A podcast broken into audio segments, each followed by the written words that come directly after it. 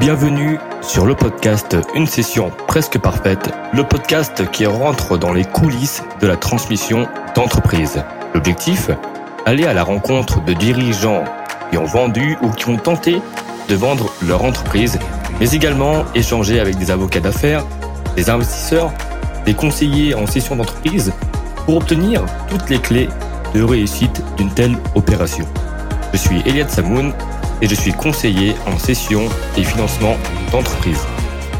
Bonjour euh, à toutes et à tous. Aujourd'hui, j'ai le grand plaisir de recevoir Stéphane Dahan, cofondateur du cabinet Excellence, donc un cabinet euh, d'audit indépendant qui est devenu euh, rapidement, et tu vas nous l'expliquer après Stéphane, donc un des leaders sur son marché. Et Stéphane, tu es venu nous parler donc des due diligence financières, donc des audits entre guillemets, lors d'une transaction, donc que ce soit une opération d'acquisition d'entreprise ou de cession.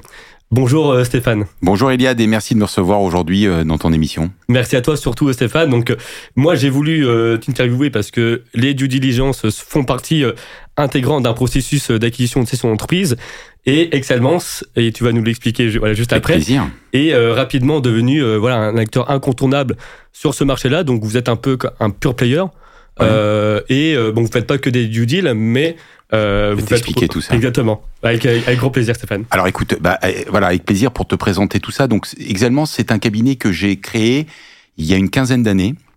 Euh, avec euh, à l'origine un parcours moi euh, traditionnel. Hein. Moi j'ai débuté en cabinet en fait. J'ai débuté chez Deloitte. J'ai fait trois ans d'audit chez Deloitte et après je suis rapidement parti de chez PwC PricewaterhouseCoopers dans le département Transaction Services. J'avais toujours eu envie de monter mon business parce que j'avais une âme d'entrepreneur. Et donc, euh, lorsque j'ai eu 32 ans, euh, je me suis dit, bah, c'est le moment. Je suis suffisamment jeune, j'ai un réseau, et donc je vais créer Exelmans. Alors pourquoi Exelmans Pourquoi? Parce qu'on a débuté Boulevard Exelmans. Déjà pour commencer. Voilà, c'est factuel. On a débuté Boulevard Exelmans, et euh, et après l'idée c'était de monter la première boutique indépendante, one stop shop dédiée à l'univers de la transaction. C'était ça, c'était ça ce qu'on voulait faire. C'est ça, parce que là, c'était les détenus, c'était les gros, donc les, les big four. Il euh. faut comprendre qu'il y a, il y a 20 ans, le marché de la due diligence, il est complètement asséché par les bigs. C'est, il y a quatre ou cinq acteurs qui se partagent 90% du marché. D'accord? Et donc, l'idée, c'était de créer euh, un cabinet indépendant, mmh. mais vraiment one stop shop. Pourquoi one stop shop c'est important? Pourquoi? Parce que nous, nos quatre métiers, c'est on fait des due deals, acheteur ou vendeur. Mmh. Donc je reviendrai après puisque c'est l'objet de ce podcast. On fait de l'audit. Nous, on a notre diplôme d'expert comptable et de commissaire au compte. Moi, je suis diplômé d'expertise comptable et de commissaire au compte, en plus d'avoir un parcours euh, universitaire et école de commerce. Mmh. Donc, mais j'ai également le diplôme. On fait de l'évaluation d'entreprise et on fait du restructuring. Donc, on accompagne les, les acteurs de la transaction dans toutes les phases de la transaction. Donc, due diligence, c'est pré-transaction. Audit, c'est pendant la vie d'une entreprise. Mmh. Évaluation, c'est s'il y a des problématiques d'évaluation d'actifs ou de management package et tout ça. Et restructuring, c'est si d'aventure ça va pas très bien. Tout à fait. Voilà. Donc c'était ça l'idée, c'était de couvrir l'intégralité des métiers qui sont périphériques au conseil à la transaction. Et donc, euh, vous, euh, vous êtes rapidement positionné. Donc, euh, maintenant, vous êtes devenu un, acteur incontournable. comment se, voilà, justement se structure votre activité? Est-ce que vous faites davantage de due deal ou de, de, commissariat au compte de, Donc déjà, Excellement, c'est une centaine de collaborateurs. C'est quatre bureaux. Donc on a Paris, Lyon, Marseille, Bordeaux. D'accord. Bientôt, effectivement, une autre région qui va être couverte. Hein. Donc, mais l'idée, c'est que on a, comme je t'ai dit, quatre métiers, sachant que le métier principal du cabinet et le, plus de la moitié du chiffre d'affaires, c'est des due deals. Voilà. Donc des due deals acheteurs et vendeurs. Donc forcément, due deal acheteur, on couvre principalement deux types de clients les fonds de private equity et les clients corpo. Les clients corporate qui peuvent être sous actionnariat fonds de private equity, mais qui réalisent des acquisitions, ce qu'on appelle des opérations de build-up dans le jargon de financier. Donc ça, c'est la due deal buy side. Et après, il y a la due deal vendeur.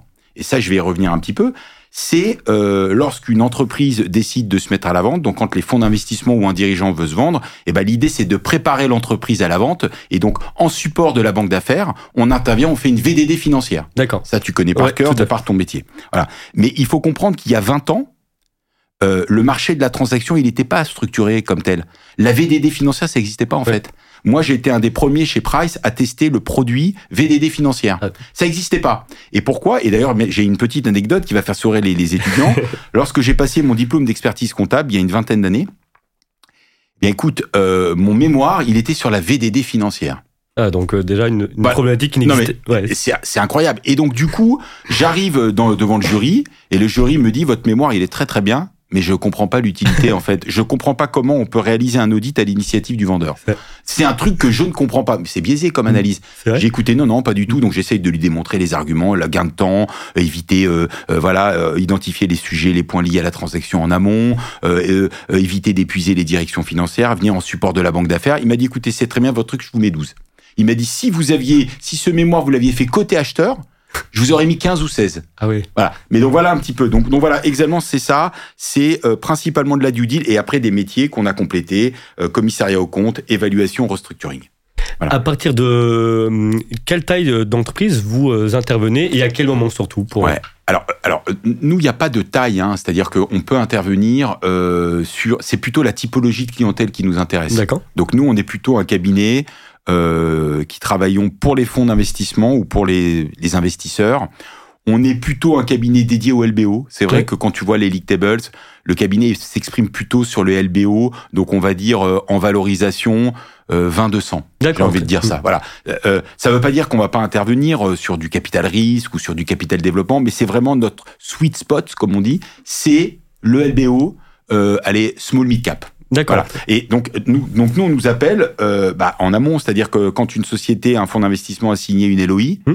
euh, et que derrière elle veut lancer des due diligence pour avoir des pour confirmer les les points clés liés à la transaction et principalement les bidas, on y reviendra. Ouais. Bah, nous on intervient. Donc ça c'est côté acheteur. Côté vendeur, pareil. Lorsque elle a choisi sa banque d'affaires, elle a choisi ses avocats et qu'elle veut avoir un petit peu une idée de son EBITDA normatif, et bah du coup elle fait appel à nos services et on fait des VDD financières.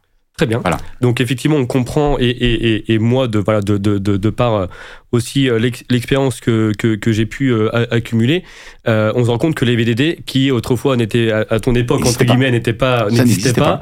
Euh, ça se démocratise de, de plus en plus. Ah oui. Et effectivement, euh, et tu reviendras par la suite, c'est un gain de temps considérable et c'est une vraie plus-value, entre guillemets, euh, durant une opération de cession d'acquisition d'entreprise. Ah bah, ça crédibilise aujourd'hui sur un marché de la transaction qui s'est professionnalisé avec l'émergence des grosses banques d'affaires. Mm. Un dossier qui arrive et qui fait plus de 10 millions d'euros de chiffre d'affaires sans VDD financière, il perd, Ah il perd de sa crédibilité. Tout à On le fait. voit. Il y, a des, il y a des VDD financières partout. Pourquoi? Parce que c'est le tiers de confiance. Nous, no- faut bien comprendre, notre métier, on vend de l'opinion, nous. Hein. Mm. Nous, on n'est pas une banque d'affaires, on n'est pas un intermédiaire, on on on n'est pas, on fait pas du conseil, on fait pas de l'intermédia- d'intermédiation, on fait pas du brokerage. Nous, notre métier, on met notre signature, on engage notre signature. Mm. Donc, on de l'opinion. Donc, en termes de due deal, en termes de commissariat au compte, en termes d'évaluation, en termes d'IBR, quand on fait du restructuring. Donc, quand un tiers, de, un tiers de confiance arrive et donne une opinion sur les agrégats financiers, bah, ça permet de crédibiliser une transaction. Ok, donc de lui donner du Mm. crédit, de gagner du temps parce que tout le travail en amont est fait, le travail de compilation des chiffres, et puis surtout derrière ça permet d'éviter d'épuiser les banques d'affaires parce qu'avant elles, elles prenaient Ah ouais. des batteries de questions, 150, 200, 300 questions par process, les directeurs financiers arrivaient étaient épuisés, alors que le VDDiste il, il a travaillé, il connaît par cœur son sujet parce qu'il a travaillé depuis un, deux ou trois mois sur le sujet, et donc il y a qu'à voir. Le, le, le marché, je vais dire alors modestement, euh, le marché quand même de la transaction, il a gagné en qualité, il a gagné en, en fluidité Mm. depuis qu'on fait des, des- nos cabinets faisons des VDD financières. C'est la réalité aujourd'hui. Ah, mais bien sûr. Oui, voilà. Et on, on, voit pa- parfaitement dès qu'il y, a do- un- un- dès qu'il y a des dossiers avec des VDD, c'est beaucoup plus fluide. Et euh, bah, justement, donc tu as parlé donc à la fois de, il y a des due diligence, donc des audits côté euh, vendeur, Ouais. donc des VDD, vendeurs due diligence, et des du côté acheteur, donc des bailleurs, enfin du, du Du diligence. buy side. Mm. Et euh, alors, est-ce que tu peux nous expliquer concrètement bon, la différence entre ces deux types de, de due deal Bien sûr. et qu'est-ce qui est analysé euh, concrètement? Bien sûr. Alors, une due deal by side, c'est vraiment, on est là pour, euh, pour, euh, on a des, ce qu'on appelle des procédures convenues avec le, le fonds qui a envie de, de creuser un certain nombre de sujets. Donc, on va aller investiguer. Donc, soit on va faire de la revue de VDD Mm. quand il y a une VDD. On va, mais principalement notre travail, c'est quoi? C'est de valider les bidas. En fait, c'est la qualité des ça. résultats, ce qu'on appelle la quality of earnings. Exactement. Donc la, quality of earnings, c'est de s'assurer que l'EBITDA, qui est l'indicateur clé qui permet d'évaluer une entreprise, pourquoi? Parce que je rappelle, hein, une entreprise, un deal, c'est un EBITDA fois Mm. un multiple, plus la trésorerie moins la dette. Hein. Bon, donc première étape, on valide l'agrégat de base, l'EBITDA. Sauf que derrière l'EBITDA, il y a plein de choses. Mm. Il y a les problématiques de résultats, de marge, d'analytique, euh, de, de cut-off. Donc tout ça, c'est notre travail. Euh, on valide les, les, KPIs, on valide les EBITDA. Souvent, on nous présente une normativité d'EBITDA, donc on s'assure que en buy side, l'EBITDA qu'on nous propose, il n'est pas trop trop boosté. On mmh. On nous a pas raconté un peu des, salades sur l'EBITDA s'il n'y a pas trop de choses qui ont permis d'améliorer. Donc une fois qu'on a validé ça, ben, on a fait notre travail, on remet nos conclusions. Et après, on nous demande souvent de faire le bridge entre la valeur d'entreprise, le multiple d'EBITDA et la valeur des titres. Donc VE pour arriver à VT, c'est plus trésorerie moins dette. Donc, on doit travailler sur ça. Pourquoi? Parce que là aussi, il y a ce qu'on appelle la qualité des résultats. Donc, on travaille sur l'endettement net normatif pour savoir si le, la dette qu'on nous propose, que à la vente, quand lorsqu'on est en côté buy side, elle est réelle et s'il n'y a pas des choses à rajouter à cette dette. S'il n'y a pas des problématiques de saisonnalité, de BFR qui font que l'année où on va regarder, euh, la période où on va regarder le, bilan, eh ben, on n'a pas une amélioration euh, artificielle de la trésorerie. Donc c'est ça notre travail, c'est de donner du confort sur les agrégats euh, qui permettent de baser la valorisation d'entreprise, mais pas que. Bien évidemment, derrière une due diligence, il y a plein plein de choses. Mm. Voilà. Mais c'est ça principalement le, la thématique. Et côté acheteur, bah là c'est l'inverse. Côté acheteur, là l'idée c'est de présenter sous un œil objectif donc euh, conclusion euh, positive mais objective. Toujours je dis hein, à mes à mes collaborateurs. Une VDD c'est positive mais objectif. Voilà. Mais donc l'idée c'est quoi? C'est de faire passer un message positif. Pourquoi? Parce que dans le temps, on mandatait des cabinets d'audit, on leur disait allez, bon, il faut désinguer les bidas, allez-y. Donc on allait avec un message, avec un message subliminal où il fallait qu'on casse, fallait qu'on casse les bidas pour améliorer la valeur de notre, de notre transaction. Là aujourd'hui, vous arrivez, une VDD, vous arrivez avec un document qui est positif. Donc le message, il est déjà positif. Donc finalement, euh, vous gagnez du temps et puis surtout, vous faites passer un message positif et, qui, est, agréable. Donc du coup, après, il faut, les auditeurs à l'achat, bah, l'idée, c'est puis qu'ils essayent de comprendre un petit peu ce qu'on a voulu mettre dans la démarche de, cette VDD. Mais une VDD, voilà, c'est l'idée, c'est de présenter positivement, euh, mais objectivement l'entreprise avec effectivement travailler les bidas normatifs et tout ça et les éléments financiers. Tout à fait. Ben, merci beaucoup Stéphane pour cette réponse très claire. Euh, j'imagine et forcément donc euh, vous récoltez euh, une tonne de documents. comment vous assurez aux clients au fond la la confidentialité des données? Parce que aussi la, faire des, des, VDD ça permet aussi c'est un gage aussi de confidentialité. Donc le, le, le client euh, il, peut en fait vous donner euh, seulement les informations qu'il souhaite euh, donner. Donc c'est. Oui, bien sûr. Alors non, alors aujourd'hui il y a quand même aujourd'hui il y a des sujets, il y a des processus de data room électronique hein, qui sont ultra sécurisés. Euh, qui permettent de, de, de, de collecter l'information financière, de la recenser dans une data room électronique avec des codes d'accès et tout ça. Donc la réalité, c'est qu'aujourd'hui, nous, on n'est jamais euh, détenteur de l'information. C'est-à-dire que dans la plupart des process, quand on est euh, côté en VDD, c'est souvent la banque d'affaires qui monte son support de data room électronique et on met les infos dessus. Et une fois que la data room elle est finie, elle est fermée, l'information elle est elle est récupérée par le client et c'est fini. Alors et après nous aussi, on a des on a des accords de confidentialité mmh. effectivement dans nos lettres de mission et puis nous, on s'assure, on s'assure, je veux dire, de, euh, avec nos prestataires informatiques, qu'il y a une sécurité de l'information financière euh, qu'on nous confie. Donc, euh, nous, nous qu'est-ce qu'on a fait? Nous, on a plusieurs sites, plusieurs départements. On a un cloud qui est par département. Donc, ça veut dire quoi? Ça veut dire que le département TS n'a accès qu'au cloud du TS. Les autres départements d'évaluation, de restructuring et de commissariat au compte n'ont pas accès aux informations du département Transaction Services et vice versa. Je suis le seul au cabinet qui a un accès illimité sur toutes les données financières. Les associés euh, sont dédiés. Chez nous, ah oui, pour comprendre, les associés au cabinet sont dédiés par activité. D'accord. Sur les quatre activités où nous avons des associés dédiés et ils n'interviennent pas sur les autres départements. Donc la confidentielle est assurée par une sorte de Chinese wall mmh. par département, par les supports de data room électroniques qui sont mis à disposition par les banques d'affaires et par le fait qu'on est euh, quand même euh, assez rigoureux sur la confidentialité des données. Mmh. Voilà. Merci euh, Stéphane. Alors tu as parlé donc de deux éléments au final qui sont euh, essentiels euh, quand vous faites des, des, des, des due diligence, donc à savoir donc l'EBITDA, travailler à la qualité de l'EBITDA, donc le, le, normaliser, avoir un EBITDA normatif qui soit, on va dire, euh, correct, et également la dette financière nette. Euh, donc, comment, euh, enfin, quels sont les principaux retraitements que toi, tu es, amené à voir Et surtout, la, la, comment tu arrives à, en discuter avec tes clients pour, pour leur dire, bah, écoutez, là, je suis pas forcément d'accord avec ce retraitement. Voilà, comment, comment, comment ça se passe? Il y a, y, a, y, a, y a, des retraitements classiques, hein, des, des, ce qu'on appelle des reclasses. Le, de, les retraitements de classe 1, c'est les, les, les, reclassements comptables. Hein. Ouais. Ça veut dire qu'une participation des salariés euh, qui est en dessous de, de l'EBITDA, on va la remonter dans l'EBITDA. Une charge exceptionnelle qu'on considère comme récurrente. Si la société, chaque année, elle a des indemnités de licenciement parce que son business, c'est de recruter et qu'il y a des départs, donc on va considérer qu'il y a une récurrence, même si c'est un résultat exceptionnel, on va remonter. Si on a, par exemple, euh, des, euh, des, des, éléments de chiffre d'affaires exceptionnels euh, sur une année, on va les retraiter. Et puis dans le même sens, si on a des, des charges qui sont non normatives et qui sont passées dans les bidas, on va les retraiter, on va les réintégrer. Alors, ça peut être de, de, de différentes manières. Par exemple, vous avez, vous faites un recrutement, euh, le, le, vous avez votre directeur financier qui démissionne, Mm. d'accord? Il démissionne le 31 décembre, il a trois mois de préavis, ou le 15 décembre, il a trois mois de préavis, il va partir le 15 mars.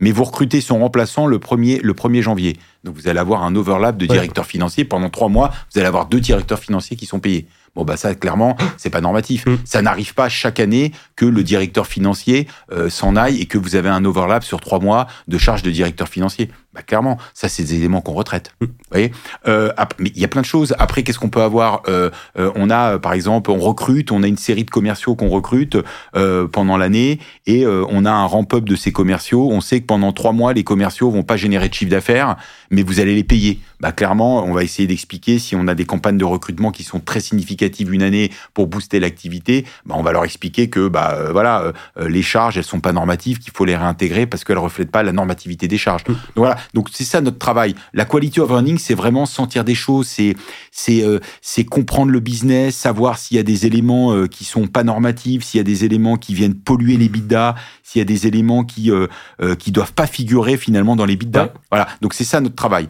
Et, et pareil pour la dette nette. Puisque tu me demandais les éléments Mhm. de dette nette, on a également la même chose. Pourquoi? Parce que il y a des éléments qui n'apparaissent pas dans la dette financière, mais qui peuvent être considérés. Par exemple, on a une provision pour dépréciation, euh, pour risque dans les comptes, dont on sait finalement, euh, après l'arrêté des comptes, qu'on va la payer. Elle n'est pas, elle est pas dans la dette nette. Donc là, il faut la redescendre dans la dette nette. On a des éléments de saisonnalité du BFR qui font que euh, au moment où euh, on arrête les comptes, où les comptes sont arrêtés, la société a eu une- un, un- un- un pic d'encaissement.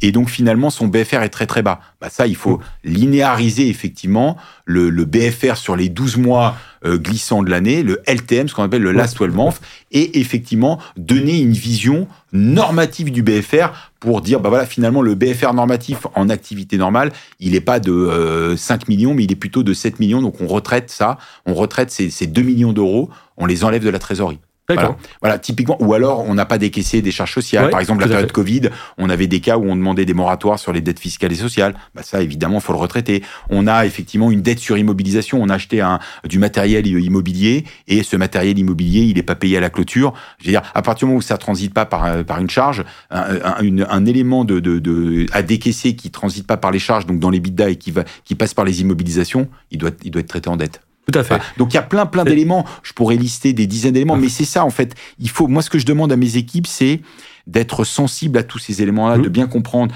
Un, un- une personne qui fait du TS, qui fait des due diligence.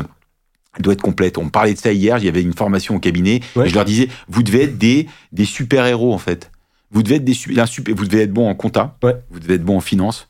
Vous devez être bon en droit. Vous devez comprendre ce que c'est un, un SPA, savoir lire un SPA, savoir lire une GAP, comprendre les éléments de dette nette, savoir modéliser euh, un BFR normatif. Mm. Donc ça veut dire faut être ultra ultra complet. Donc ça prend du temps. Ah, bien sûr. Ça prend du temps, c'est-à-dire que euh, il- il- un- on, ne devient pas, on s'improvise pas euh, un bon professionnel en due diligence en deux ans. Mm. Moi je dis toujours, il faut 5 à 7 ans minimum pour appréhender ce métier. Ah, bien sûr. Voilà. Parce que, comme tu l'as dit, en fait, il y a, on, parle de retraitement, mais au final, c'est c'est très subjectif. Euh, tout va dépendre bah, de, de la perception euh, qu'a le, le- le client et à la fois, tout va dépendre de ta percep- perception de professionnel. Donc, euh, est-ce que ça, ça, ça t'est arrivé parfois de- d'arriver à une conclusion qui, n'est, euh, qui est un peu éloignée de, de, de ce que pouvait imaginer le client, notamment par exemple sur les bidas, parce que il y, a des- il y a une pédagogie aussi à faire. Donc, Bien euh, sûr. un gros travail de. Ah, mais évidemment, on a, on a eu un cas où typiquement on, on est euh, sur des sujets euh, voilà, où euh, le type me dit Moi j'ouvre des centres de santé, euh, je sais que euh, je vais faire euh, tant de chiffre d'affaires euh, par fauteuil. Euh, et donc euh, derrière, euh, si j'ai X fauteuils ouverts, bah moi euh, je multiplie par le chiffre d'affaires Ouais. potentiel. Voilà mon chiffre d'affaires, voilà mon EBITDA normatif. Je dis très bien, sauf que la statistique historique, c'est que quand vous avez ouvert tant de fauteuils, vous n'avez pas rempli vos fauteuils avec le taux d'occupation que vous me donnez. Donc là, là, il faut qu'on soit, il faut qu'on soit objectif quand même. On peut pas raconter n'importe quoi. C'est-à-dire qu'il faut qu'on lui explique au client que derrière, ça sera pas accepté par le marché, que les, les, les cabinets en face de nous vont nous challenger sur les sujets. Donc, il faut que les retraitements de normativité, ils soient validés par des éléments financiers concrets et objectifs. Voilà. Donc ça veut dire des chiffres Mm. prouvés par de l'analytique, prouvés par de la statistique. Sinon, ça fonctionne pas. Tout à fait. Et, euh, et, et en plus, bon, il y a des dirigeants aussi qui, euh, qui parfois ne comprennent pas certains retraitements. Ça, ça arrivait parfois des dirigeants qui se sous-payent euh, en tant que Ah, bah, dirigeants. et quand on leur dit bah, euh, qu'il faudra retraiter, mais ça va impacter les Ou qui se paye pas. Ou qui se paye pas. Moi, j'ai eu le cas où le type ne se paye qu'en dividende. Et je lui dis, mais très bien, sauf que votre EBITDA, c'est pas ça. Vous avez, il y, y, y a un minimum salarial à mettre. euh, et puis, en plus, vous êtes en risque social. Si vous faites que du dividende, euh, voilà, vous tout contournez un peu les dispositions de l'URSSAF. Donc, faut faire, faut faire attention. Bien évidemment, ça, ça fait partie des retraitements classiques. Ou alors, ceux qui se surpayent. Ouais. Ça, on l'a vu aussi. Ouais, bah oui, Ou sûr. alors euh, la, la Maserati, euh, les deux trois Maserati, euh, la maison de campagne, euh, les, des- les voyages aux Bahamas, donc tout ça, ça fait partie des éléments qu'il faut retraiter. Alors indépendamment de l'ABS, hein, je parle, Mm. mais je parle, c'est des éléments qu'il faut retraiter et pour avoir une vision normative du business. Ouais, parce que toi, Ouais. quand, quand tu mets ton nez dans, dans un dossier, bah, tu rentres vraiment dans, le, dans tous les détails euh, possibles. Donc j'imagine que tu, euh, euh, comme ça c'est arrivé de notre côté aussi, tu as déjà vu parfois des dossiers où, euh, qui étaient un peu bancal, euh, avec des risques d'ABS parfois avérés. Ah, Donc, bien sûr, Bah, en- notamment en VDD, en buy side, puisque quand il y a des VDD, généralement les confrères ont fait le travail en Ouais. amont. Mais quand je suis moi en sell side et qu'on a des sujets où j'explique aux dirigeants euh, il va falloir qu'on soit cohérent. Si par exemple là typiquement, là j'ai eu un cas récemment où le type me dit bah oui mais j'ai pas déclaré tous les stocks. Bah, très bien. Donc euh, d'accord, mais on fait comment là? Euh, Je lui dis moi j'ai un problème, c'est que vous avez pas déclaré tous les stocks. Il me dit ouais donc vous savez moi mon résultat il est bien meilleur, je déclare pas tous les stocks. Ouais. Je dis bah faut les déclarer maintenant. Parce que si vous faites un deal, il va bien falloir expliquer que dans l'inventaire, vous n'avez pas compté des stocks et le réintégrer. bien voilà. sûr. Donc voilà, typiquement, on a des cas comme ça, où des fois, parce qu'il me dit, oh, mais je voulais pas payer d'IS, donc j'ai minoré mes stocks. Bon, bah, ça, ça, ça, ça, on peut pas, nous, nous, il n'est pas question de, de présenter un rapport de VDD avec des éléments qui correspondent pas la, à la réalité. Donc non, non, ça, on, on le, on le mentionne dans le rapport, on le retraite et on fait des retraites. On essaye de, de retracer les cycles de sortie des stocks sur les années et de recalibrer les bidas en fonction des variations de stock qui se rapportent à, chaque, à chacun des exercices en fonction du cut-off.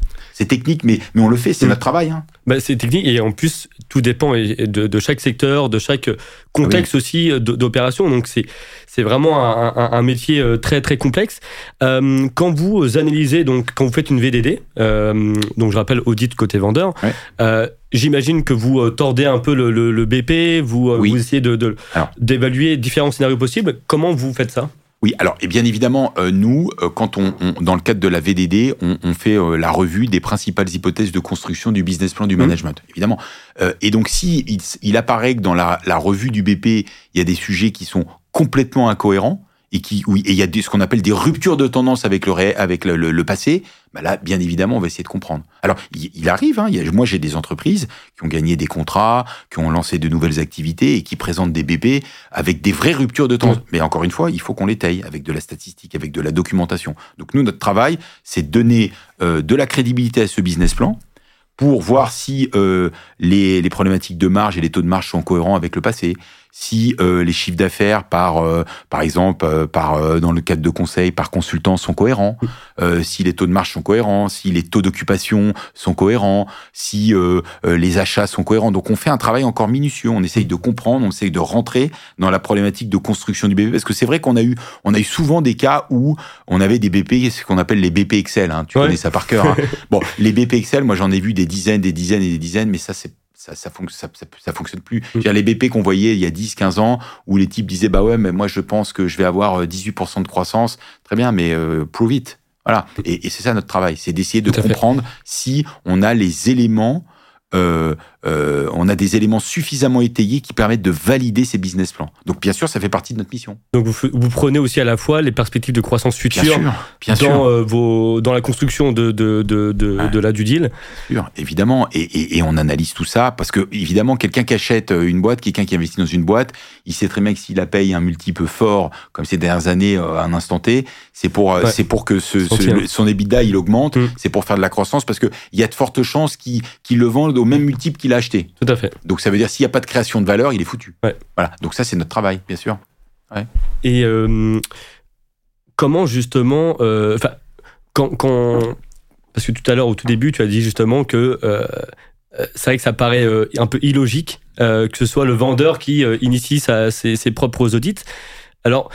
Et, et- et ça va rejoindre tout ce que tu as pu dire euh, ju- jusque-là.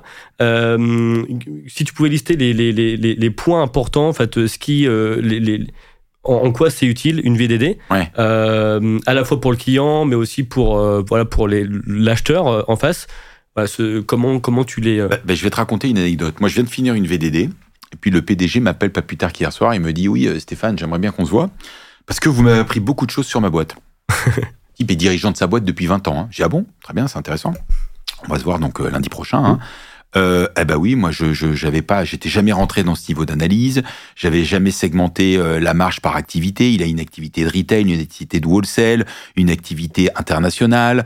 Euh, donc euh, euh, on a, on- nous on a segmenté par point de vente, par wholesale, par distributeur. On a tiré des taux de marge, tout ça. Et effectivement, il était, il m'a dit bah écoutez, euh, c'est super intéressant parce que moi ça me permet de comprendre ma boîte. Et si je comprends mieux ma boîte, je suis plus à même derrière de la défendre dans le cadre d'un processus de vente.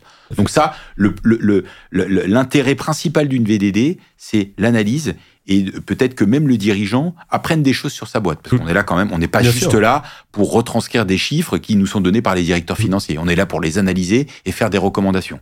Donc ça, donc c'est ce qu'on appelle l'analyse du business model de l'entreprise et le détail. Ensuite, il y a l'analyse des résultats. Mm. Effectivement, expliquer aux dirigeants, bah voilà, quels sont ces résultats, les cycles de résultats. Et puis surtout, euh, bah, ce que je disais, l'intérêt de la VDD, ça fait gagner du temps. Le facteur temps, il est important. Ouais. Je veux dire, le temps, c'est un facteur de détérioration d'une transaction. On l'a vu, tu l'as Ah vu oui. dans, le cadre de tes deals.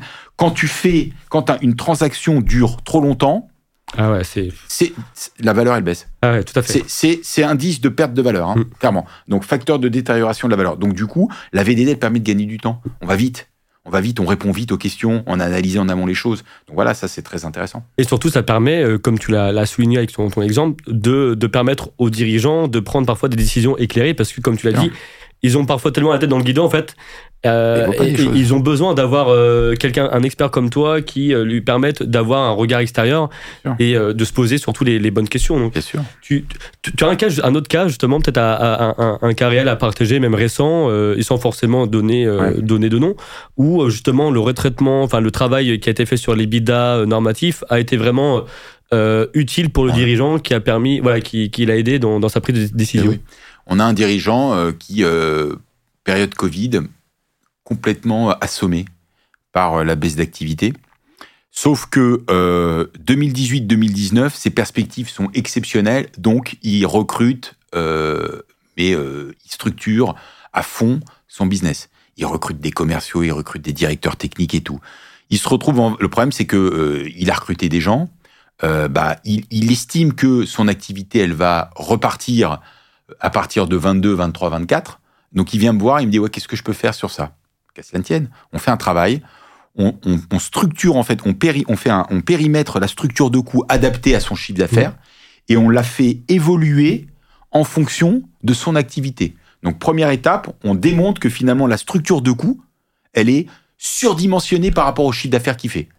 Donc on fait un premier retraitement. Donc lui derrière il dit ah oui, donc on met de côté, on dit écoutez voilà, c'est un deal corpo. De toutes les manières, ces gens-là, ils seront potentiellement reclassés dans le groupe. Donc moi, ce qu'on livre, on livre un truc avec une structuration de frais généraux et de charges de personnel. Donc première idée, le type, il avait jamais eu cette idée. Il m'a dit ah, effectivement, c'est intéressant comme approche. Deuxième idée, on travaille effectivement. Il a eu une armée de jeunes parce que Covid, il y a eu effectivement beaucoup de, de, de, de démissions. Tous les gens sont partis, ont changé de métier, les commerciaux et tout. Et après, il recrute des commerciaux qui effectivement sont en ramp-up. Le ramp-up, Ouais. c'est la courbe d'apprentissage du commercial. Bah là aussi, il a euh, 75 consultants, euh, 75 commerciaux.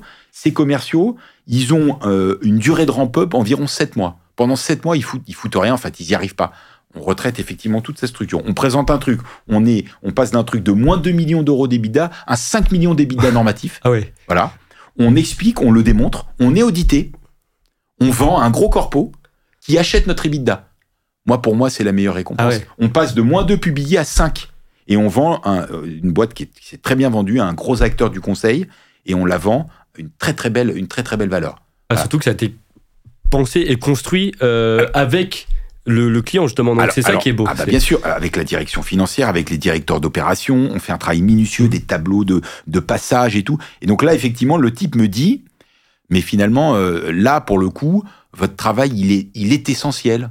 Il est essentiel parce que sans votre travail, je vendais ma boîte euh, trois fois, trois fois le prix que vous me, que, que, que j'arrive à la vendre aujourd'hui. Tout à fait. Voilà. Et puis il a, il a, il, il a même pas, enfin je pense, il aura même pas la, crédibilité aussi de, sûr, de, de dire bah non, je fais 5 millions d'ébits normatifs. On l'aurait peut-être, on lui aurait peut-être rigolé au nez. Alors que Évidemment. quand c'est un, un, un expert comme toi qui, Tiers de euh, confiance. exactement. Tiers de confiance. Et puis démontrer, donner des chiffres. On donne des chiffres, nous, on étaye. On donne des tableaux, on, donne- on explique. Alors après, ils, ils sont pas d'accord, il y a une discussion, bien, Bien sûr. sûr. Bien sûr qu'il y avait une discussion avec leurs auditeurs. On a passé des semaines à discuter. Mais à la fin, on aboutit à quelque chose. Et c'est-à-dire qu'il achète, donc c'est-à-dire qu'au moins vous avez trouvé quelqu'un qui était prêt à utile. accepter cette. euh, On est utile. Quand certains me disent, ouais, mais c'est commodities, les due deal, moi je leur dis, mais pas du tout, vous n'avez rien compris. La due deal, c'est pas une commodities. Mm. La due deal, c'est essentiel dans un processus. La due deal, ça évite les plus grandes catastrophes financières qu'on peut voir euh, dans le monde. Ah ouais. Là, la due deal, elle est, elle est essentielle aujourd'hui. Je veux dire, avec des transactions qui sont de plus en plus complexes, avec euh, des gens qui sont de plus en plus inventifs sur Mm. leur EBITDA. Bien sûr. Si vous n'avez pas des auditeurs qui comprennent les choses, bah, vous êtes foutus. Et d'ailleurs, Et- on le voit, on le voit souvent les, les transactions qui partent dans le mur. C'est que souvent ils ont pris des auditeurs qui ne sont, qui ne, dont, dont c'est pas le métier. Aujourd'hui, aujourd'hui, la réalité, c'est que pour faire ce métier, tu l'as, tu l'as rappelé au début, il faut être un pur player. Mm.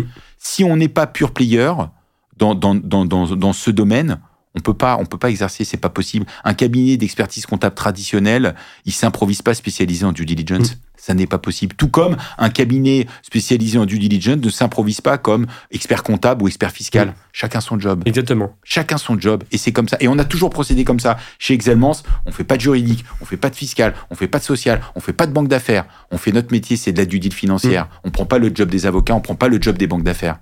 Vous voyez? Tout à fait. Donc ça, c'est très important. Et on reste. Et après, derrière, on, on spécialise les gens par secteur d'activité. Parce que maintenant, le marché, il réclame de la Ouais. spécialisation Ah, sectorielle. Et d'ailleurs, je crois que vous êtes euh, très spécialisé. Vous avez un gros focus éducation formation, il me semble. Ouais, c'est. On a, on a défini euh, une matrice avec euh, quatre thématiques et on en a rajouté une. Éducation, évidemment. On, a- euh, on s'est dit quels sont les métiers qui vont être disruptés? Ouais. Éducation, santé, IT services, cybersécurité, Financial Institution Group, courtier, CGP et tout. Et là, on a rajouté une nouvelle brique. Pourquoi? Parce qu'avec la décarbonation des sols, Ah ouais l'agroécologie, l'agroalimentaire, c'est des secteurs qui sont Mm. Donc, on spécialise les gens. Et nous, quand on va vendre une mission, on essaye en priorité d'aller sur les marchés qu'on connaît parfaitement. Tout à fait. Et, et, et, et je, je te comprends clairement et je, je rejoins tes propos. C'est toujours important bah, de, de dire aussi, euh, de sensibiliser les dirigeants sur l'importance de prendre des conseils qui sont, dont c'est le métier, très spé- ultra spécialisé, et parce que au final, c'est rassurant de, de, de savoir que bah, tu, tu connais le, le secteur, tu connais euh, le- les, les- différents contextes, tu, tu, tu sais à peu près ce qu'il faut retraiter, ce qu'il faut analyser. Donc, c'est vrai que c'est important et, euh, et, et, et je souligne à chaque fois parce que malheureusement, euh, certains dirigeants vont prendre leurs conseils de tous les jours, entre guillemets. Ils sont bons, hein, c'est- c'est- ils font leur métier, mais pour des opérations d'une telle ampleur, de, euh, une session, acquisition d'entreprise, c'est- pour le coup, c'est important de, de, de, de se référer à des, des experts euh, spécialisés. Toujours spécialisation. C'est ce que je dis, c'est même ce que je dis à, mes- à ma fille qui est en première année d'école de commerce. Si tu veux réussir dans un métier, il faut que tu sois ultra spécialisé. Mm. Parce que le marché aujourd'hui ne reconnaît que ça. Les, les, les généralistes euh, seront le, le- ce qu'on appelle le, le- seront dans le middle management. Mm. Pour être dans le top management, il faut être un spécialiste aujourd'hui. C'est tout. C'est comme ça. Tout à fait, et pour, pour aussi être reconnu euh, comme, comme expert. sûr, euh, donc Bien sûr. Bien sûr. Euh, je rejoins aussi euh, tout à l'heure quand je t'ai- demandé justement les, euh, les, euh, euh, en quoi c'était utile de faire une VDD. Il y a aussi euh, le, le fait que vous sécurisiez à la fois bon, l'opération sur à, à l'instant T, Mm. mais aussi le, le futur parce que dès qu'on parle de gap, euh, donc vous allez aussi vous permettez aussi entre guillemets de de, de, de, de, de, de vérifier qu'il n'y a, il y a pas de soucis euh, sur les, les différents, euh, sur l'actif, sur le passif, Hein. euh, qui viendraient pas peut-être euh, euh, euh, activer la gap euh, quelques années Ah, après. bah, bien sûr, il y a aussi euh, toute une thématique en essayant de d'être exhaustif sur les passifs, Mm. bien évidemment, Euh, et sur les risques. Bien évidemment, pourquoi? Parce que euh, on, on fait le lien souvent entre les, les, les, il peut y avoir des clauses d'ajustement de prix. Ouais, tout à fait. Voilà. Il peut y avoir des qui sont basés sur la dette nette, Mm. la dette nette réelle au closing. Il peut y avoir des earn-out. Il peut y avoir des, des contrats, des garanties de passifs qui sont musclés et sur lequel, alors il y en a de moins en moins sur les deals de private equity, mais il peut y en avoir sur les deals corpo. Donc bien évidemment, nous notre travail c'est de, de faire le lien avec le juridique, puisque nous nous savons quand même lire des, des contrats. hein. Mm, on sait lire de par notre formation, on sait lire des SPA et des contrats de gap. Euh, et donc du coup, forcément, ben, on doit faire le lien pour essayer d'être exhaustif et d'orienter les lawyers Mm. qui font un travail euh, exceptionnel sur le sur le sur les deals. Franchement, euh, les lawyers aujourd'hui, sans les lawyers, euh, on est nous indispensables, mais les lawyers sur les deals de M&A, ils sont ils sont euh, ils sont euh, ils sont tellement indispensables. Et donc nous, on essaye de leur apporter un peu de confort pour leur dire voilà, nous on a identifié ces points-là. Attention, Mm. peut-être qu'il faut rajouter dans la gap tel et tel élément parce qu'il y a ces éléments qui manquent, on n'est pas exhaustif. Ouais, bien sûr, c'est notre travail aussi.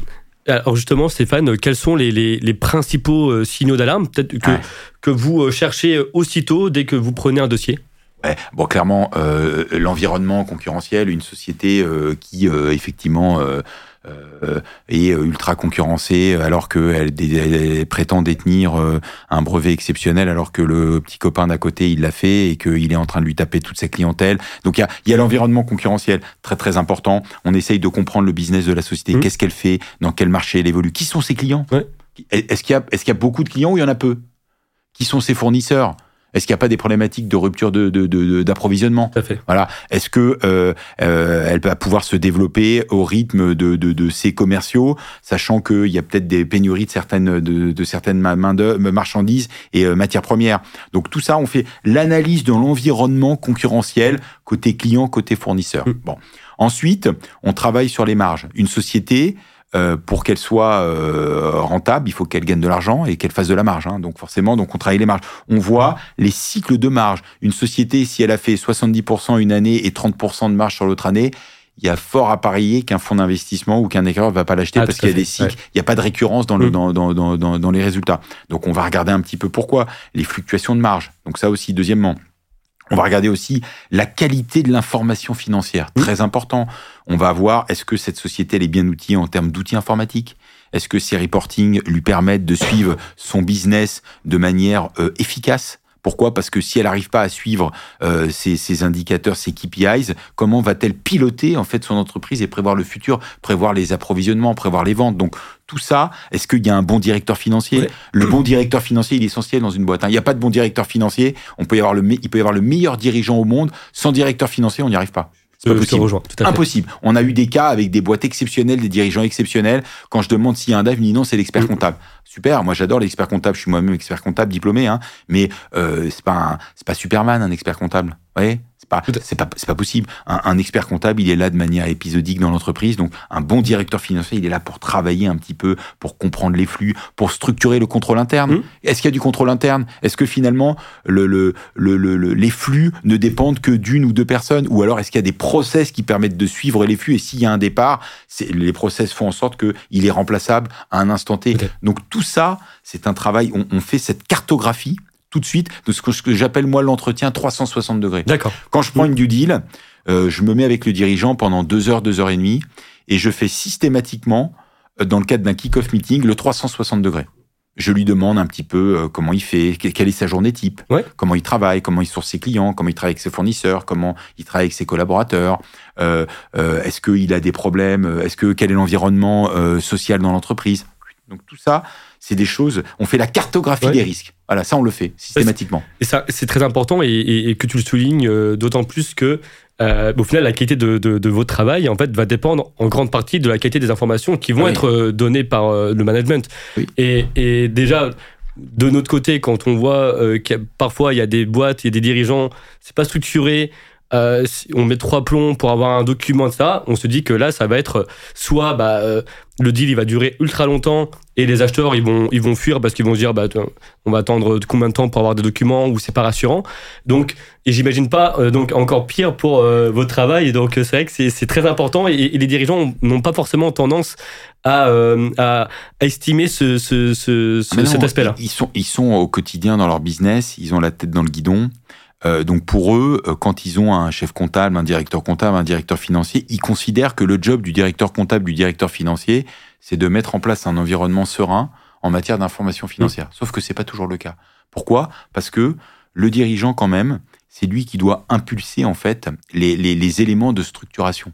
C'est-à-dire que un dirigeant, s'il donne pas des, des, des, des éléments de structuration à son directeur financier et son directeur général, et s'il s'assure pas qu'il l'a fait, bah, euh, euh, faire juste de la tenue de comptabilité, c'est facile. Hein. Sans contrôle, hein, Mm. je veux dire, euh, l'environnement de contrôle, il va être zéro. On va avoir une comptabilité, il va y avoir des erreurs partout, il va y avoir des problèmes, pas de reporting ou les reportings qui sont faux, donc c'est une catastrophe.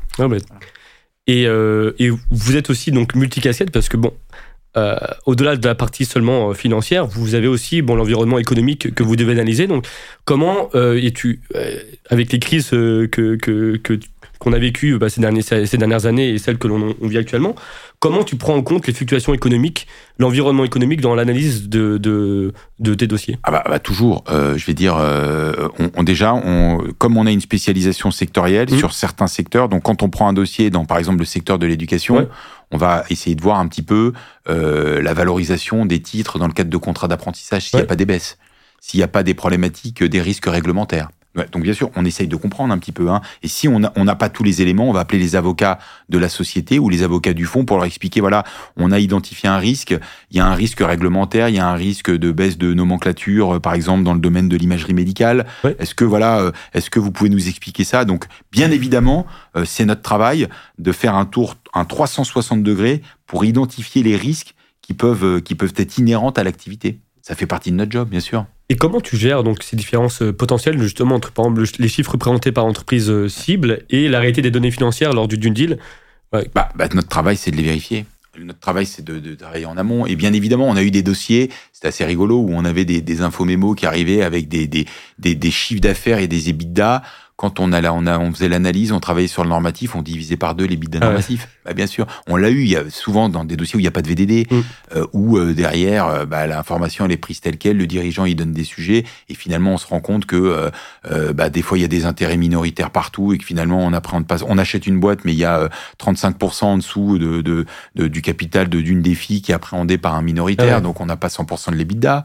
Typiquement, euh, enfin je sais pas, il y y a plein plein des éléments. Donc notre travail, c'est de nous assurer que l'information financière qu'on nous présente, elle est fiable, et de nous assurer que derrière, que les chiffres sont bons et que euh, il peut l'investisseur pourra se baser sur ces chiffres. Ouais, bien sûr. Merci beaucoup Stéphane. Est-ce que tu aurais aussi un exemple pour euh, expliquer justement euh, dans une situation où l'analyse de, donc, de la dette financière nette a eu un impact euh, donc significatif sur le, le résultat de la transaction? Bah, j'ai un cas, un cas assez intéressant. A une société euh, qui, dans le cadre de son activité, euh, loue son matériel en leasing. D'accord? Elle a des contrats de leasing sur tout son matériel. Et ces contrats de leasing s'étalent sur euh, 7, 8, 9, 10, 11, 12 ans. Euh, on nous a dit, voilà, la charge de leasing, elle est de temps, d'accord, par an. Mhm. Et, euh, et ça, c'est la charge normative. Donc nous, on l'a pris, on a, on a fait une analyse, on a pris tel quel, et on nous a dit, voilà, euh, euh, par exemple, j'ai 100 000 euros par an de charge de leasing, et cette charge, elle se répète sur toute la durée du contrat. Bon. Sauf que en analysant les contrats, donc en faisant une analyse de la dette nette, on s'est dit, bah, très, bien, on va effectivement tenter d'analyser les éléments, le, les, les, les redevances restantes à courir, et on s'est rendu compte que sur la plupart des contrats de leasing, sur les deux dernières années, il y avait doublement de la charge de leasing. Ouais. Voilà. Donc finalement, que là pour le coup, c'était, il y avait doublement de la leasing, donc on avait un problème sur les bidas. Ouais. Pourquoi? Parce que les bidas normatifs qu'on nous présentait, il était faux. En fait, la réalité, c'est qu'il fallait lisser les deux échéances, qui étaient en fait quatre échéances sur les sept ans, sur les deux années, dernières années de la fin du contrat, et de les réétaler sur toute la durée. Sauf que les bidas, c'était plus du tout le même. Ouais. Donc là, on avait, on avait ce sujet. Donc là, c'est un sujet plutôt des bidas. Ouais. Donc, mais, euh, mais c'était colossal. Ah. Colossal parce que, alors, il se trouve que il y a des confrères qui l'ont pas vu. truc-là, parce qu'ils n'ont pas été jusqu'à analyser les contrats de leasing. On est quelques confrères sur ce dossier à l'avoir vu, sur la place. Et donc forcément, on est arrivé avec une avec une, une, proposition de prix qui était mais qui était complètement inférieure à la proposition de prix des autres. Pourquoi? Parce que la charge de leasing, comme elle était tellement sous-évaluée, bah derrière, on n'avait pas la même EBITDA. Voilà. Donc, et comme finalement, alors bien sûr, on l'avait, certains l'avaient en dette parce qu'ils avaient pris la, mmh. les redevances restantes à courir. Sauf que on sait bien qu'aujourd'hui, la dette, on la prend une fois, alors que les bidas, on a 10 ou 11 fois ou 12 fois des fois. Hein. Mmh. Donc, c'est pas du tout le même impact. Hein. Hein 10 ou 11 fois une charge ah versus euh, l'élément en dette, c'est pas du tout la même chose. Donc ça, c'est pour les éléments des bidas. En dette, si euh, on avait, on a eu un cas où euh, on nous présente en fait une entreprise et en fait, euh, on se rend compte que euh, elle a euh, des, des earn-out dont on nous dit qu'elle ne les paiera jamais. Et finalement, quand on fait une analyse de son business plan, on se rend compte que c'est complètement à l'inverse de ce qu'elle nous dit. En fait, elle nous dit ben non, mais les résultats vont jamais être atteints sur les boîtes achetées, et donc euh, je vais jamais payer les earn-out. Sauf que quand elle nous présente le, le, business plan des sociétés qui ont été achetées, ben l'earn-out on l'a on l'atteint largement. Donc là, c'est un retraitement de dette. Ah Clairement, je lui dis, écoutez, vous pouvez pas nous vendre un EBITDA normatif qui est boosté et dans le même temps nous demander de ne pas considérer la dette parce que nous dire que vous n'avez pas payé l'earn-out. C'est une subtilité, mais ça, on ah, juste. Il y en a, il y en a ah bah. malheureusement des parfois qui sont de mauvaise foi et qui vont euh, bah, euh, alourdir les EBITDA euh, en charge pour bah, ne pas payer malheureusement les, les earn-out. Donc, qui fait que on, Malheureusement, il y a l'adage qui, fait, qui dit euh, que bah, les earn-out sont jamais payés, mais c'est faux ça. Euh, c'est faux, mais malheureusement, c'est euh, voilà, il y a eu déjà des histoires donc avec des, des acheteurs de, de, de, qui sans scrupules, on va dire, hein, qui, qui en profitent pour, on va dire. Mais elle est étonnante cette histoire parce que je lui ai dit mais attendez, vous pas, donc c'est soit on a juste les bidas, soit on a juste la dette. Là, on va pas, vous pouvez pas gagner sur les bah deux tableaux là. Hein. Et là, il était un peu malaise, donc on a eu, on a eu, on a eu une banque d'affaires qui était un peu de mauvaise foi, qui essayait de nous vendre l'idée. J'ai écouté, moi, je, il n'y a pas fromage et dessert, là, hein, c'est pas possible. Mm. Voilà. Donc on a ajusté, bien évidemment. Et il y a aussi un, élément qui, euh, qui, est très important dans l'analyse, c'est les flux de trésorerie. Euh, comment vous, euh, vous évaluez la, la, solidité de, de, ces flux au cours d'une due deal? C'est un, point important, ça. Bon, déjà, dans, dans la partie, ce que j'appelle assets and liabilities, il y a systématiquement une analyse du cash flow statement. Donc avec les free cash flow, le cash flow, l'operating cash flow, le financing, le, le, le, investing cash flow. Donc ça, on le fait systématiquement en historique. Bon. Euh, et d'ailleurs, c'est pas toujours évident à faire. Les ah jeunes galèrent souvent, notamment dans le cadre de comptes consolidés, pour retracer ah le tableau de, de variation de trésorerie. Et après, derrière, euh, c'est vrai que c'est toujours étonnant quand on nous présente des cash flows historiques avec euh, un taux de conversion euh, à 46% et que dans le business plan, on arrive à 75%. Donc là, forcément, on se pose des questions. Euh, le business plan, on a un taux de conversion de, de, de l'EBITDA en cash à 77, alors que le taux de d'EBITDA historique, il est de 46. Bah là, on se pose quand même, on peut se poser des questions. On essaye de comprendre. Et souvent, les gens veulent nous inventer des variations de BFR qui sont complètement inatteignables. Voilà, donc notre travail, bien évidemment, c'est de travailler de plus en plus, encore plus depuis la crise et le Covid, sur les prévisionnels de cash flow. Avant, c'est vrai que c'était un truc qui était plutôt réservé aux IBR, on le faisait plutôt dans le cadre d'IBR, dans le cadre de restructuring. Maintenant, on le fait systématiquement, je le fais ajouter systématiquement dans les propositions de due diligence. Bah, euh, je pense que c'est, euh, important parce que euh, il y a une je pense qu'il y a aussi une, une, une, méfiance parfois qui, qui, qui s'installe dans, les, euh, dans, dans, dans certains deals. Hein, euh, quand, Soit parfois c'est euh, quand le deal va prendre un peu trop de temps, parfois quand quand il y a, y a moins de, pas de communication. Donc c'est c'est vrai que c'est des éléments qui sont importants à, à, à, prendre en compte et de non, mais c'est vrai, ce que tu dis, c'est vrai. Maintenant, la réalité, c'est qu'aujourd'hui, il y a 5% des transactions qui se passent pas bien. Historiquement, il y en avait 30% qui se passaient pas bien. Maintenant, comme je l'ai dit, avec la, la, professionnalisation du marché, il y a des banques d'affaires qui sont ultra compétentes, il y a des avocats qui sont ultra compétents, il y a des fiscalistes ultra compétents, il y a des VDDistes qui sont très compétents. Je veux dire, il y en a, il y en a une dizaine euh, en France qui, qui, sont de qualité et sur lesquels on peut, qui sont reliable. Hein. Donc voilà. Donc du coup, c'est rare quand un deal se passe mal, c'est assez rare. C'est souvent des sociétés qui sont pas bien préparées, des banques d'affaires qui sont novices, qui ont pas fait, qui ont pas fait de procédure KYC. Là, j'ai eu un cas typiquement, on, on, me présente un dossier, petite banque d'affaires. Euh, je lui dis, écoute, très bien, t'as fait ta, ta procédure KYC. Euh, ouais, ouais, pas de problème, je l'ai faite et tout. Moi, je fais une procédure KYC, sauf que le type a un casier. Ah ouais. Bon, donc je lui dis, euh, j'ai dit, bon là, il y a un petit problème quand même. Euh, t'as fait tes KYC. Euh, moi, j'ai fait, il m'a fallu euh, 4 minutes 25 pour m'assurer. Ok, très bien, super. Allez, euh, réseau de franchisés. Je dis très bien. euh, on va aussi analyser le réseau de franchisés. Réseau de franchisés. Ah oui. J'ai euh, 25% des mecs qui ont des casiers aussi. J'ai dit, écoute, c'est fini. On arrête nous. On arrête. Arrête, c'est fini. Nous, moi, c'est fini. Le dossier, il est classé. On rentre pas sur ça. Alors, effectivement, donc ça, il faut le faire. Les procédures KYC, elles sont hyper importantes chez nous aujourd'hui. Quand on prend un dossier, mais dans, que ce soit dans tous les départements, on a une, ce qu'on appelle un formulaire d'acceptation pour faire. Donc, c'est le, le KYC, hein, Mm. euh, c'est le terme Know Your Customer. hein, voilà, ça veut dire ça pour les jeunes. Mais euh, euh, l'essentiel. Et souvent, on découvre des choses assez Ah, intéressantes. c'est- mais c'est intéressant parce que Ouais. c'est vrai que souvent on parle de KYC euh, quand on ah, quand on parle de banque notamment euh, que pour accepter un, un client ou non. Euh, mais c'est important aussi c'est intéressant de, de, de, de savoir que tu le fais dans le cadre Ah de ton oui. métier. Donc Oui. avant même de prendre un dossier, hein, c'est ça pour vérifier. Non, mais Si. nous, nous on, a, on, a, on a décelé des anomalies dans, chez certaines petites banques d'affaires qui m'amenaient un dossier et dans lequel je leur disais, mais il faut pas y aller, les KYC Ouais. sont catastrophiques là. Le- le- les retours KYC sont pas bons. faut pas travailler avec ces personnes-là. Ah, il Voilà. Nous, ça nous a ouais, arrivé de, de- sur un dossier de, tomber sur des dirigeants, euh, voilà, bon, euh, assez euh, bah, jet set, bon, très, euh, très, Ouais. un, un- un peu- très atypique, on va dire. Donc, Dirigeant à risque. Dirigeant risque. et, et ça, le problème, bon, c'est que ça, bon, non seulement ça fait, ça fait péter un deal, mais ça peut, ça peut avoir des conséquences plus Ah, importantes sûr. Et ça, donc c'est donc c'est intér- c'est intéressant parce que souvent on parle de deal financière, donc euh, on, parle, on a l'impression de parler que de chiffres, mais on, on se rend compte avec euh, ce que tu dis, Stéphane, que ton environnement il est au final très large. Bah, mais non, mais les gens viennent nous voir. Moi, la plupart des clients me demandent un avis euh, sur euh, la personnalité du dirigeant, sur la psychologie du dirigeant, sur les méthodes de travail du dirigeant. On n'est pas seulement là pour valider des chiffres aujourd'hui. Nous, hein. On- le travail de la due deal, il est, il, il est beaucoup plus étendu euh, que ce qu'on faisait auparavant.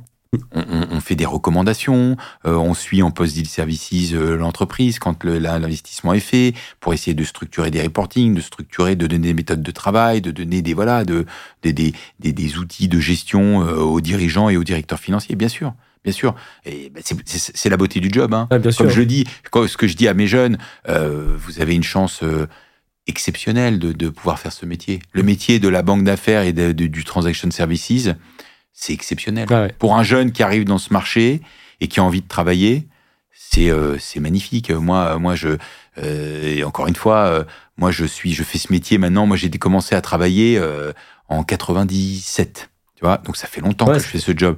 Et j'ai jamais fait un autre job. Ouais. Et je ferai jamais un autre job. C'est passionnant, c'est a- passionnant et j'aimerais le faire euh, jusqu'au bout, quoi, hein, euh, le plus longtemps possible, Mm. parce que tous les jours j'apprends, euh, on se régale. euh, on- euh, moi, je suis un passionné de, de ce job et d'ailleurs euh, les gens le savent, euh, voilà. Et donc, euh, et c'est ça qui, la, la passion, c'est ce qui nous fait tenir, parce qu'il y a beaucoup de travail. Ouais. Bien sûr, il faut, il faut expliquer aux gens que c'est un métier ingrat, parce que c'est un métier où on fait des heures, où on s'investit beaucoup, mais après la satisfaction quand un deal aboutit. Moi, le, le- ma plus belle récompense, c'est quand un dirigeant me dit on a fait le deal, merci Stéphane Ouais. on l'aurait jamais fait sans Ouais. vous, c'est exceptionnel, merci. Ou quand une banque d'affaires me dit vraiment, tu as été d'une utilité, d'une grande utilité. Ah oui, c'est, ma meilleure récompense, moi. C'est ma plus belle récompense. Parce que c'est, on, on- on se rend compte en fait, c'est vrai que c'est quand le travail était, quand le travail est fait, quand la VDD est faite, qu'on se rend compte de, de à quel point c'est important et ça aide. Euh, moi, je me souviens, euh, j'ai, euh, dans un deal dans, dans l'éducation aussi, euh, le, vendeur n'était pas du tout intermédiaire, donc je l'ai, euh, convaincu de l'importance qu'il ait un conseil, même si, mais, qu'on discute toujours en exclusivité avec, euh, avec mon client, en bonne intelligence, et de, de, de, faire aussi une, un- une VDD parce que sans ça, je sais pertinemment, déjà c'était, complexe comme, comme, comme- deal, mais sans ça, on n'aurait jamais fait le, deal. Donc vraiment, c'est, c'est. Et maintenant, de plus en plus de deals, hein, euh, je après, il y a une certaine taille évidemment pour que ce soit aussi peut-être intéressant, pour qu'il y ait la matière, mais. euh, dès qu'on peut faire une VDD, nous on, on- fait, c'est il faut, important. il faut, Ouais, bien, tant sûr. mieux, tant mieux. Et on vient à chaque fois voir, euh, on vient vous voir à chaque fois, Stéphane. Toujours les bienvenus. ouais. et euh, j'ai pas posé une question, ça dure combien de temps une VDD une, ça, ça dépend, ça, ça dure entre euh, 4 et euh, 8 semaines. D'accord, ok, Voilà, en moyenne, c'est ça. En moyenne, une mission de VDD, c'est 4 et 8 semaines. Une mission du deal by side, lorsqu'il y a un, un, un VDD, ça dure entre 1 et 3 semaines. En plus, vous faites, euh, vous faites- je vois Stéphane à chaque fois, chaque semaine, Mm. tu partages des, des, des, Bah, des bon, deals que, Bah oui, parce qu'en fait, en fait, c'est un marché. Encore une fois, c'est un marché de la reconnaissance. On vend, quand, quand on vend de l'opinion, euh, il faut que la marque, elle soit reconnue. Sinon, Mm. pour vendre de l'opinion, il faut qu'il y, ait un- effet de marque. Donc, pour qu'il y ait un effet de marque, il faut qu'on communique. Ouais. Et il faut qu'on communique sur nos savoir-faire. Donc, les opérations qu'on fait, la sectorisation, les spécialisations sectorielles qu'on a, et effectivement le type de deal qu'on fait. Donc, bien sûr que ça fait partie de notre travail de, de, de communiquer. Alors, on n'est pas ceux qui communiquent le plus, mais on essaye euh, de communiquer de manière régulière sur nos opérations, sur les arrivées de nos jeunes, euh, sur les formations qu'on fait, sur les events qu'on peut faire, parce que il faut qu'on y ait une attractivité à avoir. Mm. Aujourd'hui, euh, je veux dire, les, les jeunes, il y a une forte concurrence, on le sait très bien.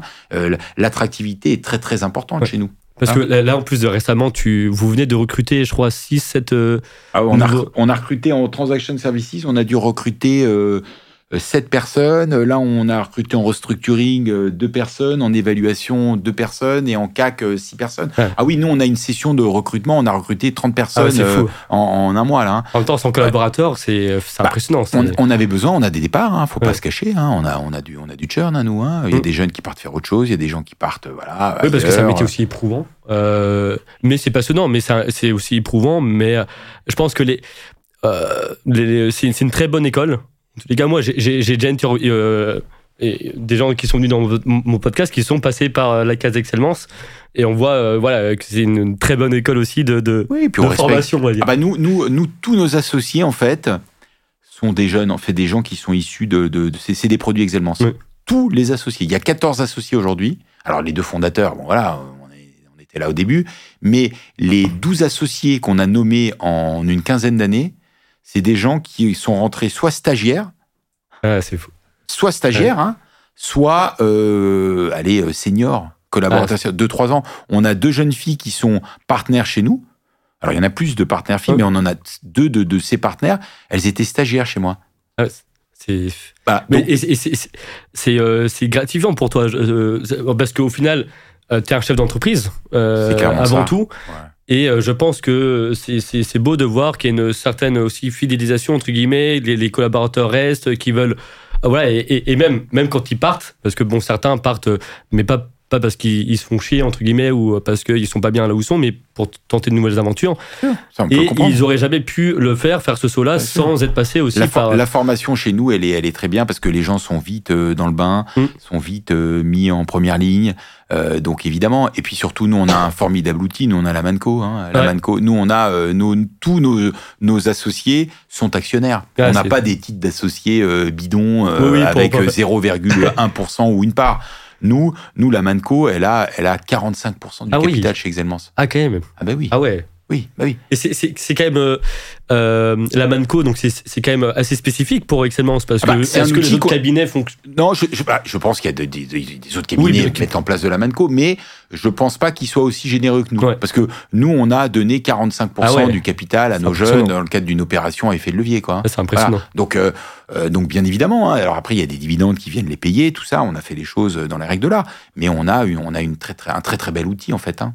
Voilà. Et donc, de, fi- et ça, permet de fidéliser, en fait. Ah bien sûr. Voilà. Mais je pense que pour un métier aussi complexe avec beaucoup de, de très fortes exigences, il y a aussi le, copé- le côté réputation aussi qui est très important. euh, donc je pense que c'est important aussi bah, d'arriver à attirer euh, et retenir les, les- les talents parce que c'est euh, vous êtes sur des métiers euh, forcément où l'exigence est toujours euh, toujours euh, toujours euh, tout en haut. Euh, voilà donc euh, si On n'a pas euh, le choix. Y a- on n'a pas le choix. En fait, aujourd'hui, si on veut, euh, on vend de la prestation de service. Donc, il faut qu'on qu'on cherche l'excellence. Il faut qu'on retienne nos jeunes. Il faut qu'on soit attractif. Il faut qu'on leur offre des belles missions. Mm. Euh, et après, il faut qu'on les forme aussi à aller euh, développer. Parce que, euh, je vais dire, euh, la, la pyramide des âges fait que c'est intéressant. Ouais. Excelmance, il y, a une, il y a une règle de transmission où les jeunes associés montent et prendront un jour euh, les rênes de ce cabinet, donc euh, et avec une pyramide des âges qui est assez variée. Nous, nos associés, nos associés, ça va de de euh, 32 et euh, Eric, le plus vieil associé, il a 63. Donc ouais, donc Ouais. ça reste jeune. Donc, c'est- non, mais c'est bien, intéressant, c'est- 32-63.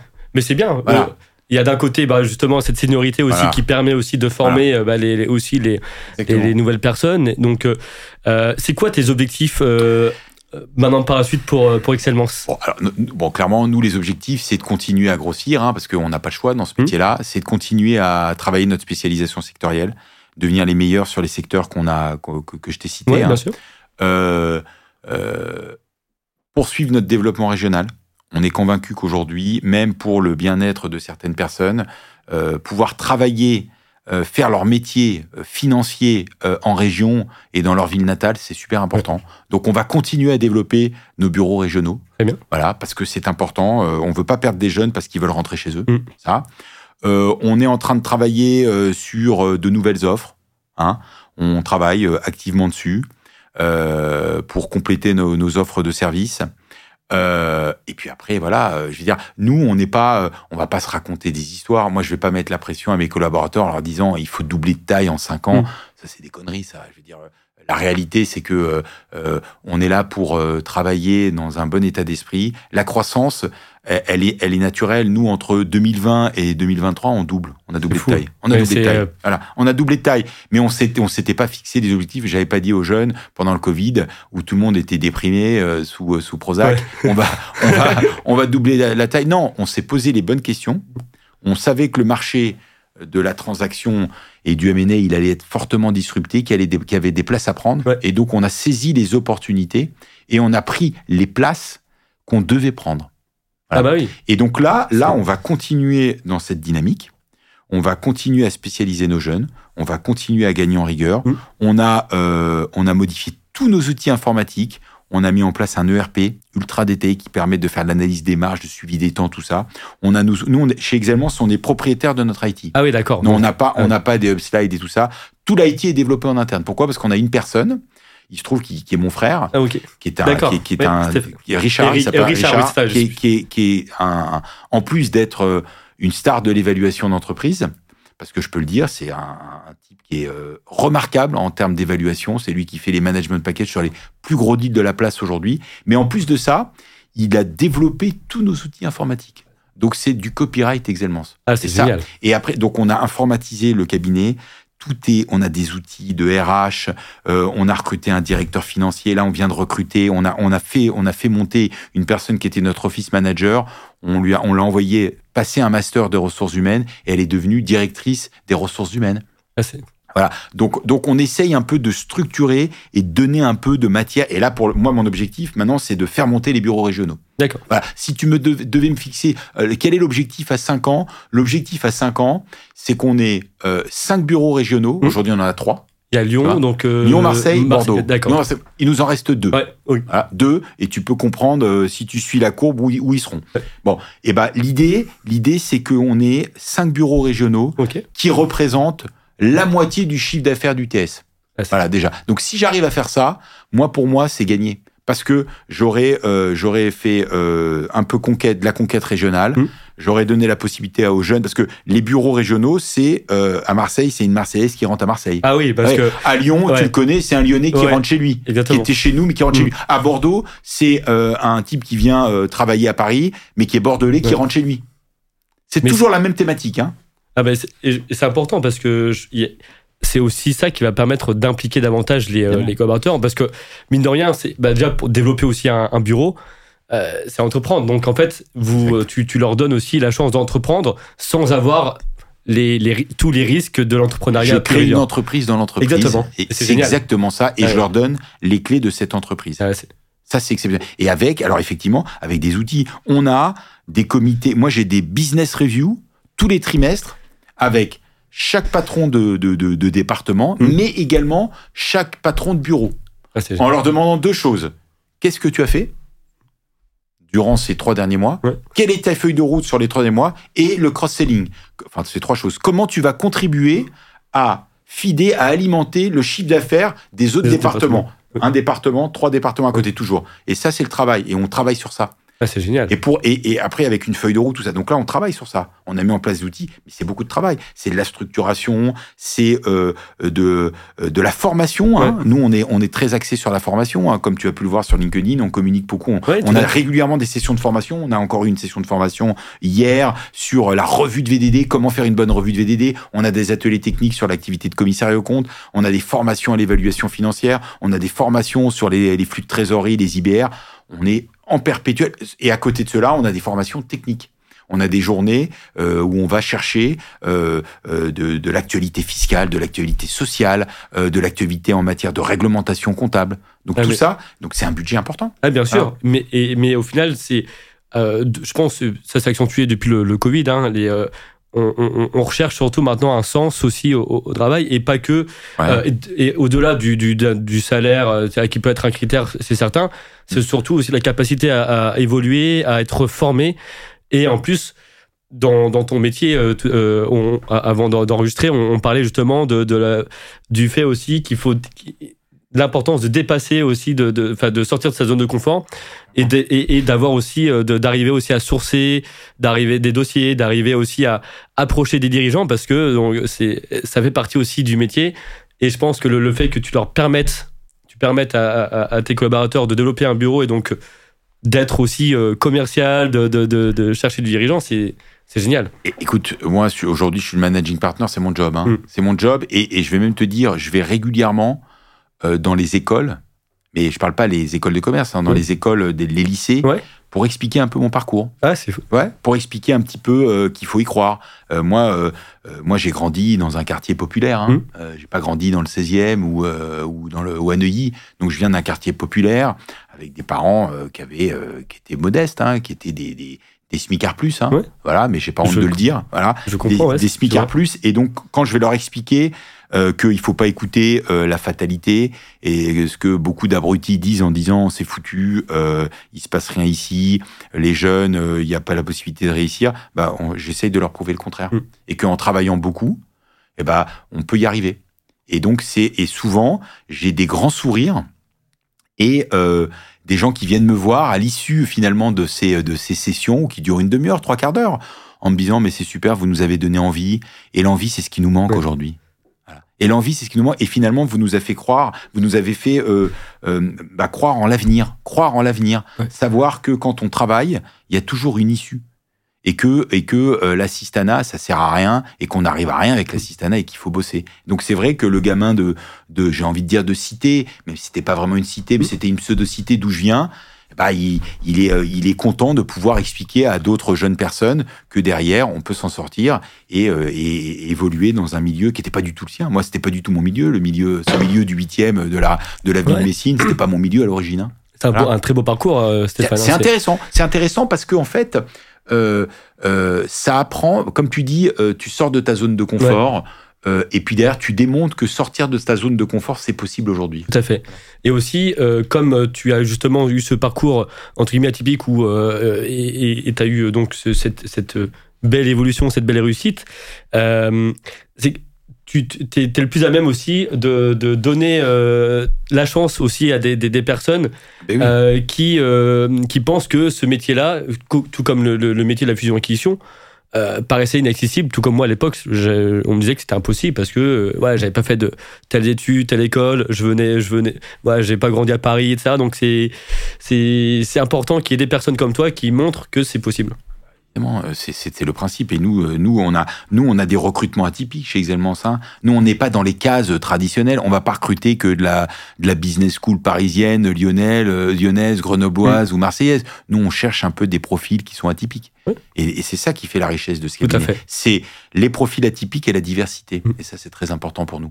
Bah, Merci beaucoup euh, Stéphane. Grand plaisir. Alors, on, on- on approche de la fin de, de ce Ouais. très bel échange. Euh, Est-ce que tu, tu pourrais nous donner, donc pour résumer euh, tout, tout ce- cet échange passionnant, des conseils aux dirigeants qui nous écoutent, qui seraient sur le point de vendre, d'acheter une entreprise, voilà, de, de, de leur donner des conseils pour, pour les sensibiliser sur l'importance de, faire ce travail d'audit. la base, hein, quand on a un projet de session, savoir bien s'entourer. Ouais. Voilà. Quand on veut vendre son entreprise, on le fait pas à la réalité, on le fait pas avec son expert comptable, on le fait pas avec son commissaire au compte seul, on le fait pas seul. On, on, on déjà, la base, c'est qu'on va avoir une banque d'affaires. C'est la base. La banque d'affaires, c'est le professionnel. C'est euh, dans, euh, dans la viande, le boucher, dans le pain, le boulanger. C'est lui qui sait faire. Et c'est lui derrière qui va définir tout l'écosystème. La base d'une banque d'affaires. Ensuite, un bon avocat spécialisé dans Mm. les transactions, un bon VDDiste. Et après, tout ça mis en orchestre avec un bon directeur financier, une bonne équipe financière. Donc ça, c'est la base. Donc quand on veut vendre sa boîte, on peut pas échapper à ça. Il faut arrêter. J'ai des dirigeants qui viennent me voir, ils me disent non, je vais le faire seul. Mm, ouais. Je vais le faire avec mon conseil, je vais le faire avec mon CGP, je vais le faire avec ma sœur qui est avocate en droit social. Mais quel rapport Euh, Donc non, on arrête, on arrête, stop. On prend des professionnels. On veut un bon prix, on veut quelque chose de professionnel, on va avoir des professionnels. Conseil de base. À l'achat, c'est pareil. Ouais. On va l'acheter une entreprise, on va pas acheter une entreprise seule. On va l'acheter avec des conseils, des bons conseils, des auditeurs, des avocats, des si besoin à l'achat des banquiers d'affaires Ouais. qui peuvent avoir des informations de marché et tout ça. Donc ça, la première, la première chose, c'est bien s'entourer. Et après, derrière, être impliqué. C'est-à-dire que euh, il peut pas y avoir une délégation totale dans un process d'acquisition ou de cession. Mm. C'est ce que je dis toujours.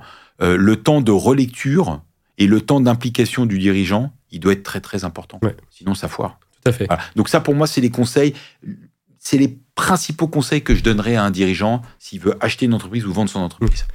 Merci beaucoup Stéphane. Est-ce que tu as un, un dernier mot euh, libre à toi de dire ce que, ce que tu veux et euh, voilà, pour clôturer ce très bel échange? Non, bah moi je suis ravi, je te remercie parce que je te suis maintenant depuis quelques temps. Je trouve Ah, que je trouve que tes fiches c'est remarquable. Voilà. Moi je vais Stéphane. même te dire, moi j'ai appris des choses. J'ai 50 je vais piges. Non non, j'ai 50 piges. J'ai appris des choses dans les fiches que tu donnes.